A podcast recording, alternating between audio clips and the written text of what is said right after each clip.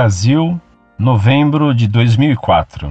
Caríssimo Orlando, bendito seja aquele que faz a vontade do Pai que está no céu. Pude constatar em suas referências bibliográficas a temática da disparidade existente entre o catolicismo e o comunismo.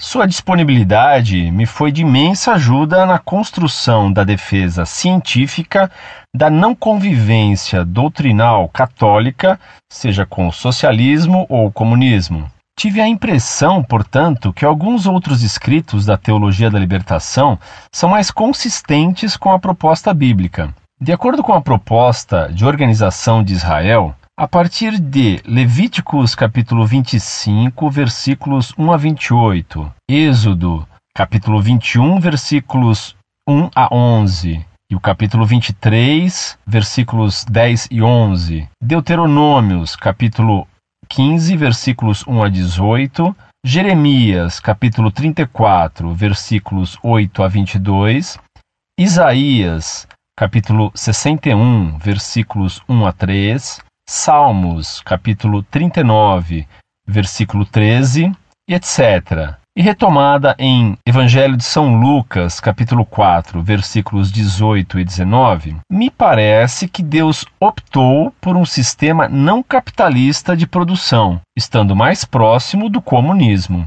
Outro fator que merece atenção é o fato de que um Papa nunca pode contradizer outro e também o contexto histórico de quando cada Papa afirmara tais condenações. É preciso estar atento ao interesse pessoal dos diversos Papas. Contudo, pude constatar a opção de Deus pelos pobres e ele sendo o idealizador da reforma agrária no mundo dos homens e das mulheres. Com o coração cheio de alegria e gratidão, Agradeço-lhe a disponibilidade ao serviço e espero poder contar sempre com seu auxílio. Lembrando antes que lhe devo minhas desculpas pela demora em agradecê-lo em resposta, pois estava assoberbado de atividades intra e extra-universidade. Mais uma vez, obrigado. Na ternura do coração eucarístico de Maria, receba meu abraço fraterno.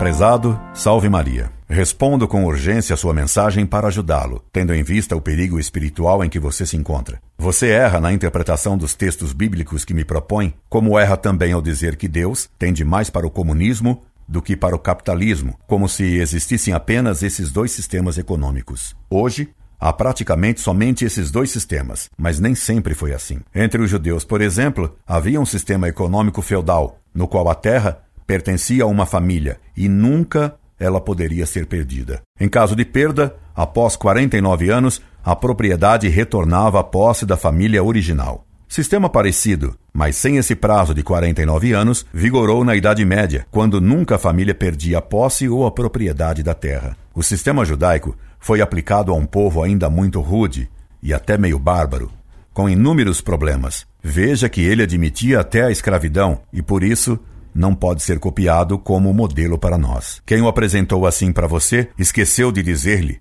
que a escravidão é inadmissível. A principal diferença entre o sistema capitalista e o socialista é o regime de propriedade. Não é a única diferença, mas é a mais atacada hoje pelos comunistas e socialistas. No capitalismo, ainda se admite a propriedade privada como direito natural, enquanto o socialismo nega que exista esse direito de propriedade particular. Ora, Deus garantiu o direito da propriedade particular em dois mandamentos de sua lei: não furtarás. Sétimo, e não cobiçarás a casa do teu próximo, não desejarás sua mulher, nem o seu servo, nem a sua serva, nem o seu boi, nem o seu jumento, nem coisa alguma que lhe pertença. Décimo mandamento. Portanto, o que faz o MST, ao qual você parece pertencer, é pecado, pois não só cobiça, como também organiza a invasão e a tomada de posse do que é dos outros. Aliás, isso é crime previsto no Código Penal brasileiro. E se algum padre ou pastor disser o contrário, estará violando o décimo e o sétimo mandamento de Deus. Ora, disse nosso Senhor Jesus Cristo: Em verdade vos digo, antes passarão o céu e a terra, que passe da lei um só jota ou um só ápice, sem que tudo seja cumprido. Aquele, pois, que violar um só desses mandamentos mais pequenos e ensinar assim aos homens, será considerado o menor no reino de Deus. A Sagrada Escritura mostra como Deus castigou o rei Acabe e sua mulher Jezebel por terem pecado gravemente, tomando a propriedade de Nabote, a vinha de Nabote. Disse-lhe eu que o direito de propriedade é um direito natural, o que quer dizer que Deus mesmo o estabeleceu na natureza, e ninguém pode anular esse direito. Deus nos criou com certas necessidades e nos deu capacidade para satisfazer essas necessidades.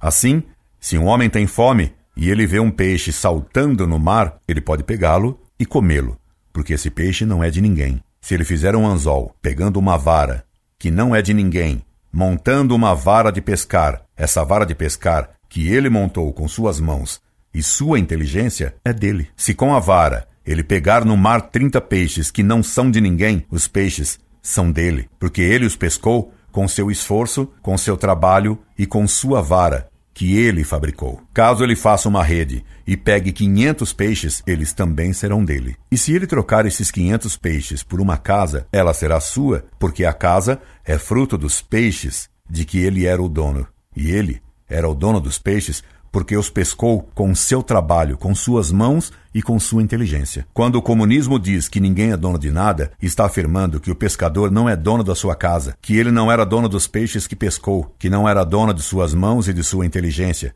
E quem não é dono de suas mãos e de sua inteligência é escravo. Portanto, o comunismo e o socialismo, ao negarem o direito de propriedade particular, afirmam que o homem é escravo. Esse é o grande crime do socialismo e do comunismo. Por esse motivo, além de vários outros, é que os papas sempre condenaram o socialismo e o comunismo. Como disse Pio XI, ninguém pode ser católico e socialista ao mesmo tempo. Socialismo e catolicismo são inconciliáveis. Concluindo, aconselho-o a obedecer à lei de Deus que condena como pecado tomar o que é dos outros e até mesmo cobiçar o que é dos outros. Portanto, saia do MST. Incorde Jesus Semper, Orlando Fedeli.